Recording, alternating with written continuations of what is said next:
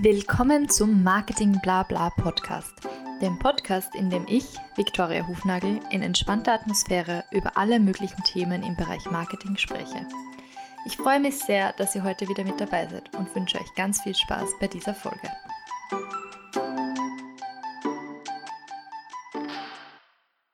Willkommen zu einer neuen Folge des Marketing Blabla Podcasts. Heute habe ich sogar zwei bzw. drei Gäste im Podcast und zwar sind das der Peter, der Fatih und der Joe. Erstmal danke, dass ihr heute dabei seid. Ja, den Joe kennt ihr vielleicht schon aus der letzten Folge bzw. aus der vorletzten Folge. Der wird mich heute als Interviewpartner unterstützen. Der Fatih und den Peter kennt ihr noch nicht. Die sind von Pythia und ich übergebe am besten am Anfang gleich mal das Wort an euch. Ähm, was ist denn Pythia und was ist eure Rolle beim Unternehmen? Ja, Pythia ist ähm, eine Trendsuchmaschine. Mit Pythia ähm, findet man Trends ähm, aus verschiedenen Branchen und Industrien. man ähm, Pythia äh, findet die Trends, indem ähm, sie Google-Daten bekommt, Google-Suchdaten und ähm, aus den Google-Suchdaten der Vergangenheit die, äh, das Suchinteresse der Zukunft projiziert. Ähm, das heißt, das, was man von Google Trends bekommt, ähm, ist die Vergangenheit bis heute und das, was man von uns bekommt, ist äh, heute in die Zukunft. Und damit kann man dann sortieren und sagen, okay, ähm, was hat denn besonders viel Interesse in der Zukunft und äh, lass uns das heute schon angehen. Genau, und ein Beispiel für die Nutzung ist zum Beispiel Rossmann ist da Power-User und die schauen einfach jeden Monat, welche Marken äh, trenden auf und welche Inhaltsstoffe und, und Anwendungsmöglichkeiten äh, werden gefragt werden in den kommenden Perioden ähm, und welche, äh, welche steigen ab dafür. Und dann wechseln die so jedes Regal ähm, danach aus. Ja, und suchen neue Sachen aus und äh, bauen andere Sachen ab. Ähm, und so unser, unser Spektrum sind so sind ähm, 18 Monate, anderthalb Jahre in die Zukunft. Der Founder äh, von, von dem Orakel und ähm, ja, ich bin ähm, kurz, kurz, kurz nach Gründung dazugekommen, eigentlich quasi von Anfang an dabei gewesen und bin jetzt so ein bisschen mit in die leitende Position mit reingerutscht, dadurch, dass wir äh, ein bisschen umstrukturiert haben. Und ja, genau. Seit wann gibt es denn das Unternehmen schon und wie ist denn dazu gekommen eigentlich? Ähm, das Unternehmen ist entstanden, weil ähm, aus eigentlich, äh, wir, haben, wir haben selbst ähm, immer Produkte gelauncht. Also wir sind eigentlich ähm, historisch betrachtet selber eine Product-Firma und haben, haben ähm, sieben Marken in verschiedensten Konsumerbereichen äh, etabliert, von ähm, ja, sind in der Bekleidung, Kosmetik äh, bis hin zu Waschmittel sind, sind wir ähm, unterwegs in, und ähm, haben dafür eben ein Tool gesucht, um, um ähm, besser aussuchen zu können, für welche Brand wir welches Produkt als nächstes machen wollen. Ähm, und dann kam ähm, eines Tages ähm, bereits angesprochener Rossmann zu uns und hat gesagt, äh, woher habt ihr immer eure Produktideen? Weil ja, Produktideen, die, ähm, die habt ihr heute schon drin. Das waren damals diese Black Masks fürs Gesicht äh, 2018. Die habt ihr irgendwie laut Amazon, Amazon ähm, habt ihr die seit irgendwie vier Jahren im Portfolio und unser Scouting-Team arbeitet da jetzt dran. So, wie, wie macht ihr das? Und so kam es dann dazu, dass das, was man dann unser erster externer Kunde war für, für unser Tool, was wir für intern gebaut hatten. Ähm, und seitdem hat sich das Ganze sozusagen, ist es ein Spin-off geworden von uns, ein eigenständiges Unternehmen. Und Natürlich haben wir äh, das noch deutlich weiter ausgearbeitet. Der, der Use Case war natürlich immens größer ähm, für Rossmann mit so 20.000 äh, SKUs pro Filiale. Ähm, da gab es eine Menge mehr Daten und so weiter. Aber genau, aber das ist die Story. 2018 sind wir live gegangen mit der, mit der, mit der Version für, für ähm, ja, mit der Marktversion sozusagen. Das heißt, ihr hattet damals auch schon die nötigen Kompetenzen im Team, weil ich stelle mir jetzt natürlich vor, so eine KI zu bauen, ist ja auch nicht was, was jeder kann. Richtig, genau. Äh, damals, bevor wir das äh, kommerzialisiert haben, war es auch noch keine KI. Da haben wir einfach nur, sind wir selber so durch die Daten gescrollt und haben so gesagt, so Pi mal Daumen, das sieht aus, als könnte es, als könnte es steigen. Da hatte das Projekt intern nicht das Funding, um da gleich irgendwie x neuronale Netze hinterzustellen. Aber natürlich bei so vielen äh, Kategorien und Produkten, wie das äh, für Rossmann der Anspruch war, konnte dann keiner mehr von uns da irgendwie mit, mit, mit dem Finger mit dem Finger am, am Chart sitzen und sagen, ja, es sieht aus, als würde es aufwärts gehen und ich glaube, es geht weiter so. Ähm, sondern er musste da sozusagen halt natürlich auch der Genauigkeit halber eine professionellere Variante ran. Und dafür eignen sich neuronale Netze super, weil die lernen denen kannst du Sachen geben zum Lernen und irgendwann sehen die Muster und sagen, okay, wenn sich die Daten so und so verhalten, dann ist die Wahrscheinlichkeit für einen Trend zum jetzigen Zeitpunkt schon 90 Prozent zum Beispiel. Und das ist, damit kann man dann arbeiten. Mhm. Also, das ist im Prinzip wie, wenn man sich selber, Entschuldigung, wenn ich unterbreche, es ist wie, wenn man sich selber einfach jahrelang nichts anderes angucken würde als, als solche Charts. Und dann irgendwann hätte man langsam ein Gefühl dafür, wie muss der Chart heute aussehen, damit der morgen ähm, da und da ist. Ähm, und nur, dass die Maschine das halt diese jahrelang halt hundertfach pro Tag abbilden kann. Aber es ist, die neuronalen Netze funktionieren genauso eigentlich wie der Kopf. Der lernt einfach und bildet, lernt von Alten auf Neues zu schließen. Das ist immer, immer das Gleiche. Mhm. Also das heißt, dieses neuronale Netz ist, ist quasi gleichgesetzt mit künstlicher Intelligenz. Richtig, genau. Die meisten künstlichen Intelligenzen basieren auf, auf diesen neuronalen Netzen. Die sind einfach dem Kopf nachempfunden, dem menschlichen. Mhm. Ja.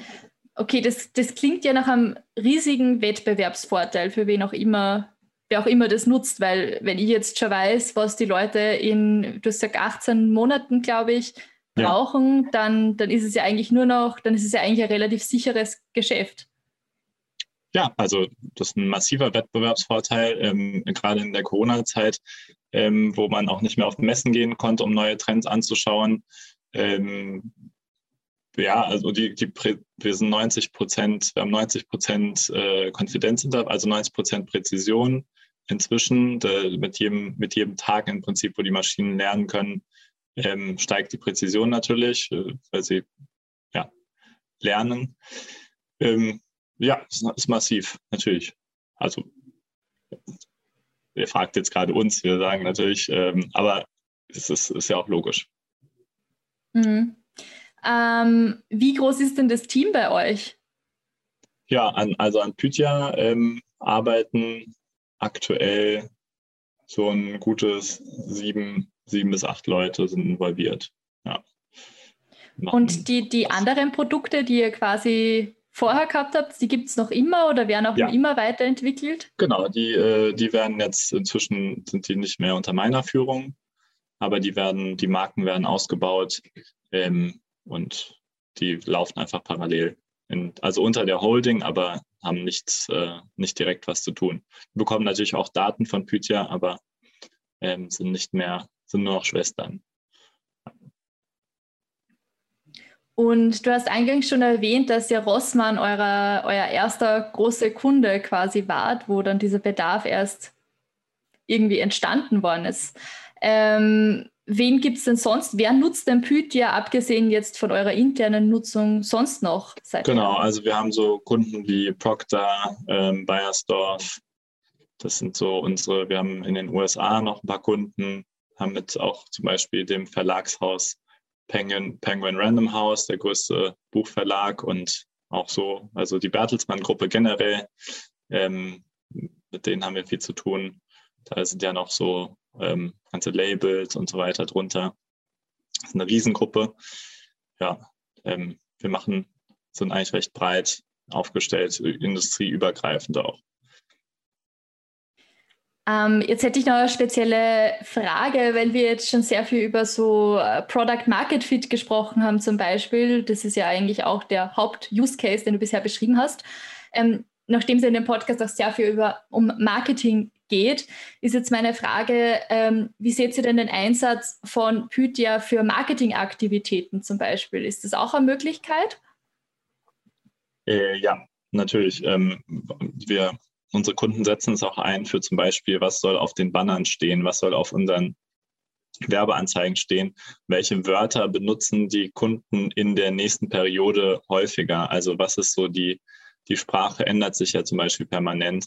Wenn man das auf dem Radar hat, dann benutzt man natürlich so den Zahn der Zeit ähm, und, und trifft und dadurch entsteht auch, ein besonderer Wiedererkennungswert, spiegelt natürlich auch auf die Marke, je nachdem, wie innovativ man sich positionieren will, wenn man, wenn man ähm, sozusagen immer so einen kleinen Schritt voraus, einen kleinen Schritt voraus ist, was die, was die, was die Sprache und die Benennung von Dingen ist. Da zeichnet sich auch immer wieder Trends ab in, in der Verwendung. Und das sieht man natürlich sehr gut in Suchdaten, weil die Leute geben ja Wörter ein und je nachdem, welche Wörter welche anderen Wörter ablösen, Stück für Stück, siehst du, was, wie, wie reden die Leute. Und die Leute sind natürlich, haben einen Sympathieeffekt auch, wenn, wenn du so sprichst wie sie. Das ist das. Ja, Wahnsinn. Also man kann da wirklich ja nachvollziehen, welche Wörter von welchen neuen Worten dann quasi abgelöst genau. werden. Genau. Teilweise ändern sich auch Schreibweisen und werden abgelöst. Äh, ein klassisch gutes Beispiel von uns ist sicherlich das Kurkuma. Genau, die, die, die K-Schreibweise hat die C-Schreibweise ähm, einfach outperformed über die letzten Jahre und in der Prognose auch. Genau, Kurkuma, ähm, äh, äh, K-Schreibweise, viele Unternehmen, manche hatten es im Regal mit C stehen und die äh, mit K performt es halt aus, weil wenn der Kunde das selber mit K schreibt, erkennt er es in der Millisekunde, der am Regal vorbeiläuft, hast du halt eine bessere Conversion auf die, äh, aufs K. Das sind kleine Sachen, die viele Euros am Ende Unterschied machen oft macht es dann auch, ähm, wird das dann, passiert das auch, weil ähm, Trends irgendwie dann aus den USA rüberschwappen, weil die irgendwie schon ein bisschen ähm, schon ein bisschen vorher an bestimmten Themen dran sind und ähm, dann adaptiert man hier erstmal die englische Schreibweise und merkt dann, äh, okay, äh, das ist jetzt inzwischen nicht mehr der Fall. Äh, das deutsche Publikum, wenn es am äh, Regal vorbeiläuft bei Rossmann zum Beispiel, sieht dann, äh, ja, den fällt dann auf einmal die, die, das Produkt nicht ins Auge, weil sie eigentlich nach dem deutschen Begriff suchen. Ja. Oder andersrum. Oder andersrum, genau. Also. Jetzt gibt es ja so viele interessante Dinge, die man dann quasi ja diese KI fragen könnte.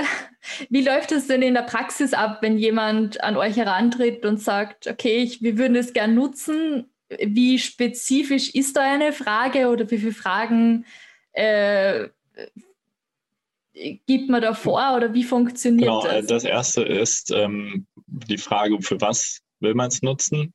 Äh, wir hatten ja hier auch zum Beispiel zwei ganz verschiedene Fälle betrachtet. Einmal Werbeanzeigen ähm, und einmal zum Beispiel Regalausstattung oder Produktentwicklung. Ähm, da geht es natürlich dann auch um Zeit, Zeit ähm, Räume, die man sich anschaut. Ähm, jetzt für den Werbebanner guckt man wahrscheinlich sehr kurzfristig, weil man den irgendwie ein, zwei Monate im Einsatz hat. Für, den, äh, für das Regal schaut man irgendwie drei, vier Monate, weil man jetzt sozusagen die Kaufentscheidung, die Bevorratung, zack, dann ist es in einem Monat im Regal und dann will man es ja auch schon irgendwie zwei, drei Monate vielleicht mindestens drin haben und da so eine Plansicherheit haben. Und äh, Produktentwicklung ist zum Beispiel mal in der Regel mal mindestens zwölf Monate im Voraus, wenn man äh, jetzt neu startet und bei manchen Branchen bis zu, weiß ich nicht, fünf Jahren, ja, äh, da, da kommen wir schon wieder an unser Maximum mit äh, anderthalb Jahren. Aber besser als nichts. Ähm, und äh, eben das ist dann auch, das ist dann die erste Frage. Und dann die zweite ist dann, ähm, was, was welche Ausrichtung, welche, was, was will der Kunde, ja, ähm, welche, welche, welche Branche natürlich, ist klar. Und äh, dann kommt entweder, dann, dann kommt schon, dann ist man schon konkret, dann kommt entweder ein Fragenkatalog und, der, und man sagt dem Kunden, okay, stell doch einfach deine Fragen, die du hast, und wir beantworten die. Ähm, und nehmen Pythia zur Hilfe und äh, beantworten die Fragen und zeigen dir die entsprechenden Zahlen dazu, aber arbeiten es auch so auf, dass es verständlich ist. Also dann gibt es ganz einfach Slides, äh, bis hin zu der Kunde sagt, okay, wir wollen äh, das Ganze selber nutzen, dafür haben wir ein Frontend und das ist auch ganz simpel. Du hast dann ein Suchfeld und gibst dein, deine Suchbegriffe ein und dann bekommst du die Prognose für die Suchbegriffe. Das ist alles so ein bisschen gamifiziert bei uns. Das heißt, du siehst so ein, jedes, jedes Wort kriegt einen Score, also eine Note zwischen minus 10 und plus 10, wo eine 0 bedeutet, dass es ungefähr gleich bleibt, das Interesse. Ähm, und dann hast du so, kannst du sagen, so, oh, wir haben hier eine 10, wir haben hier eine 8, ja, äh, lass lieber auf die 10 setzen. Und ähm, dann ist der Kunde sozusagen so ein bisschen autarker und hat so einmal im Monat bekommt, ist zum Beispiel recht Standard, dass er eine, einmal im Monat von uns nochmal einen erstellten Report bekommt, wo wir ihn hinweisen auf, auf coole neue Trends und ihm die auch nochmal sozusagen die Zahlen durchgehen zusammen und sagen, ähm, hier, das und das hat so und so viel Volumen und das und das baut ab, äh, hast du das im Auge. Und wir sind sozusagen da das Radar und sagen, hier, da ist ein Punkt. Und danach fängt natürlich das Unternehmen an. Ne? Also ab dem Moment, äh, wir, wir, wir liefern diesen Input und dann kommen die ganzen Fragen des Unternehmens im Unternehmen. Passt es zu meiner Marke, passt es zu meiner Zielgruppe, passt es zu meinem Preispunkt?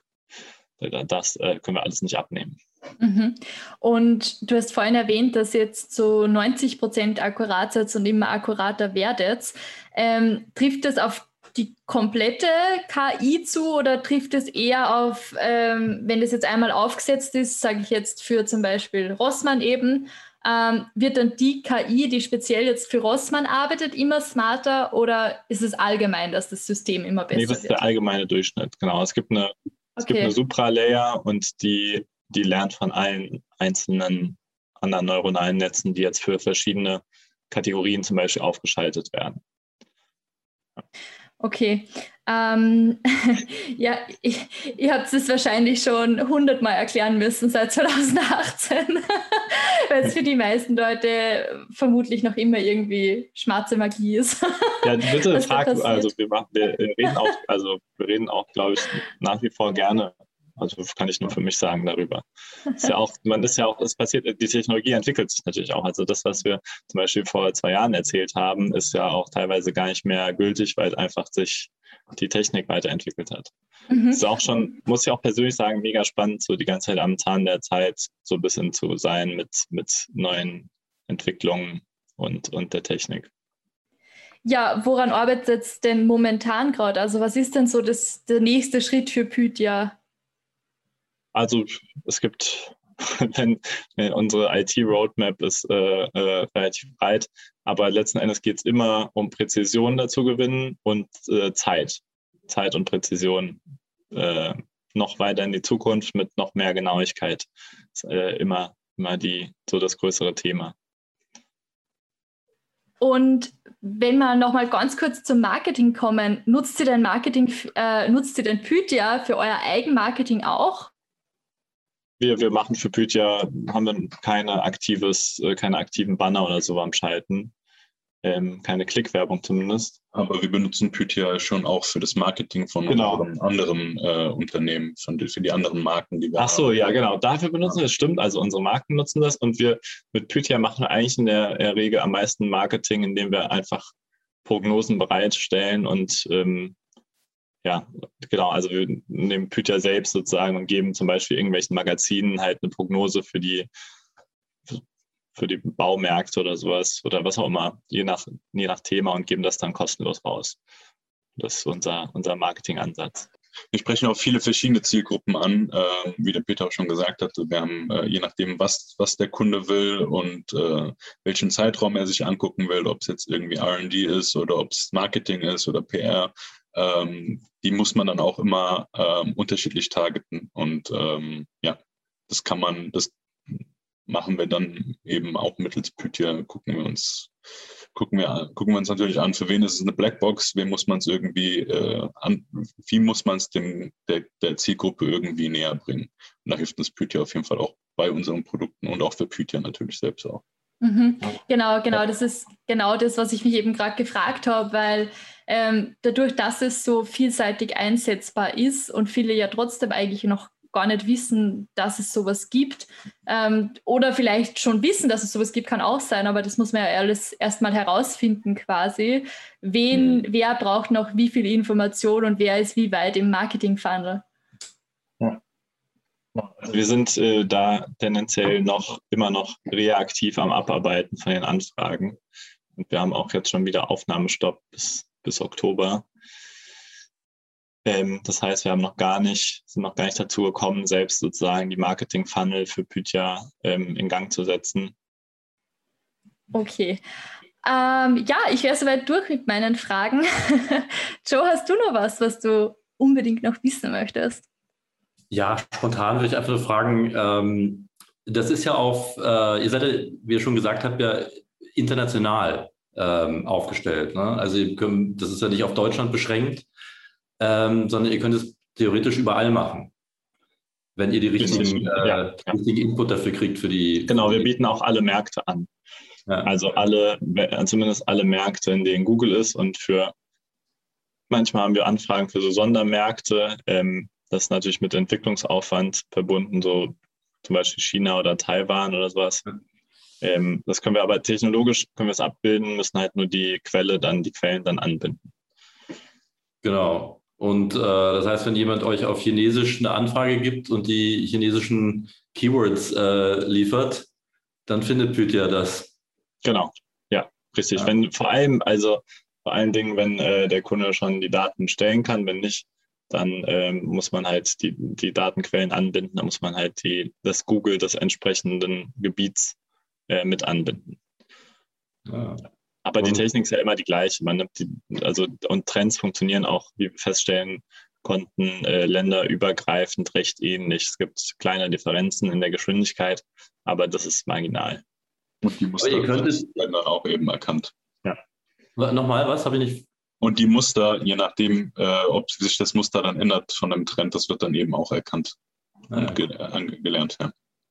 Aber das heißt, das heißt ja eigentlich, dass ihr, ähm, für, ich sage mal, für einen globalen Launch ähm, den Input liefern könnt oder zumindest einen Teil des ja. Inputs. Das ist ja eine coole Sache. Ja, wenn, wenn, keine Ahnung, wenn jetzt irgendwie Link Co. Äh, aus Göteborg ähm, das neue Auto äh, positionieren will in verschiedenen Märkten, könntet ihr dabei natürlich wertvolle Hilfe leisten. Richtig. Ja. Richtig. Allein um schnell über die Märkte hinweg äh, zu sagen, was, was ist da so, was, was, was, was sagen die Leute zu diesem Thema und ähm, also wie entwickelt sich deren allein der, die sprachliche Frage, damit man nicht mit so Google über, also ja, mit so ein bisschen verfrorenen Messages ja. da auftaucht in verschiedenen Märkten. Ja. ja. ja also das Spannendste, was wir aktuell sehen, ist, wie sich die Trendzyklen verkürzen. Ich glaube, das ist jedem Unternehmen und jedem, der sich irgendwie in der Wirtschaft oder selbst im Konsum aufhält, auch aufgefallen. Aber man kann richtig sehen, wie Trendzyklen kürzer werden ähm, ja. und immer kürzer. Und je schneller die Informationen sich ausbreiten können, desto schneller ist der Trend da und desto schneller ist er aber auch wieder ersetzt durch den nächsten. Das ist schon, ja. äh, das, das sieht man richtig über Zeit. Kann so richtig so eine Linie drüber legen, wie das abnimmt. Einfach linear mal weiter ab. Bis irgendwann vielleicht sehen wir sowas wie Tagestrends. das ist natürlich industriell schwer abbildbar. Aber nee, das ist natürlich übertrieben. Aber da, also ich frage mich, wo der, wo dann äh, das Ganze sozusagen abflacht, ähm, die, die Kurve. Das ja, ist wirklich eine spannende Frage. Ja. ja. Gibt es sonst ja, noch irgendwelchen welche übergeordneten Trends, wie jetzt, dass dieser Trendzyklus immer kürzer wird, die ihr schon erkannt habt? Ja, genau. Also gleichzeitig ähm, gibt es auch immer mehr Trends, die parallel kommen. Also wenn man wirklich den Konsum auf irgendwie vergleichen würde äh, mit 1980 oder sowas, dann ist man in einem immens anderen, äh, ja. da laufen x Trends parallel ähm, und, und ähm, das ist äh, nicht mehr so, also die, die Auswahl, die die Kunden interessiert, ist viel breiter. Das Spektrum ist viel breiter. Ähm, da kann man auch an der Anzahl an Artikeln pro Supermarkt oder pro, ja. pro sonstigen Laden äh, sehen. Und ähm, das sind so, glaube ich, die großen, die großen Bewegungen, die großen Supra, Supra-Trends, wie wir diese nennen, ähm, die, die man daran, die man sieht. Kurzweiliger und mehr alles mehr. Mehr, ja klar. Mehr und, und vielfältiger und ich, ich bringe jetzt mal mein, mein Lieblingsthema rein. Ähm, glaubt ihr, dass in Zukunft ähm, Produkte wie das hat hier ein österreichisches Startup äh, entwickelt. Äh, und zwar ähm, 3D-gedruckten veganen Lachs. Glaubt ihr, dass dafür eine Nachfrage entstehen wird?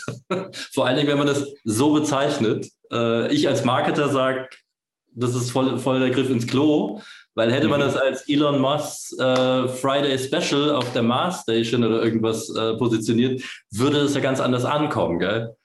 Also. Mhm. Ja, der, also grundsätzlich äh, hättest du das 3D gedruckt weggelassen. Das ist, glaube ich, auf jeden Fall, da das Ganze schwingt ja mit einem Megatrend mit.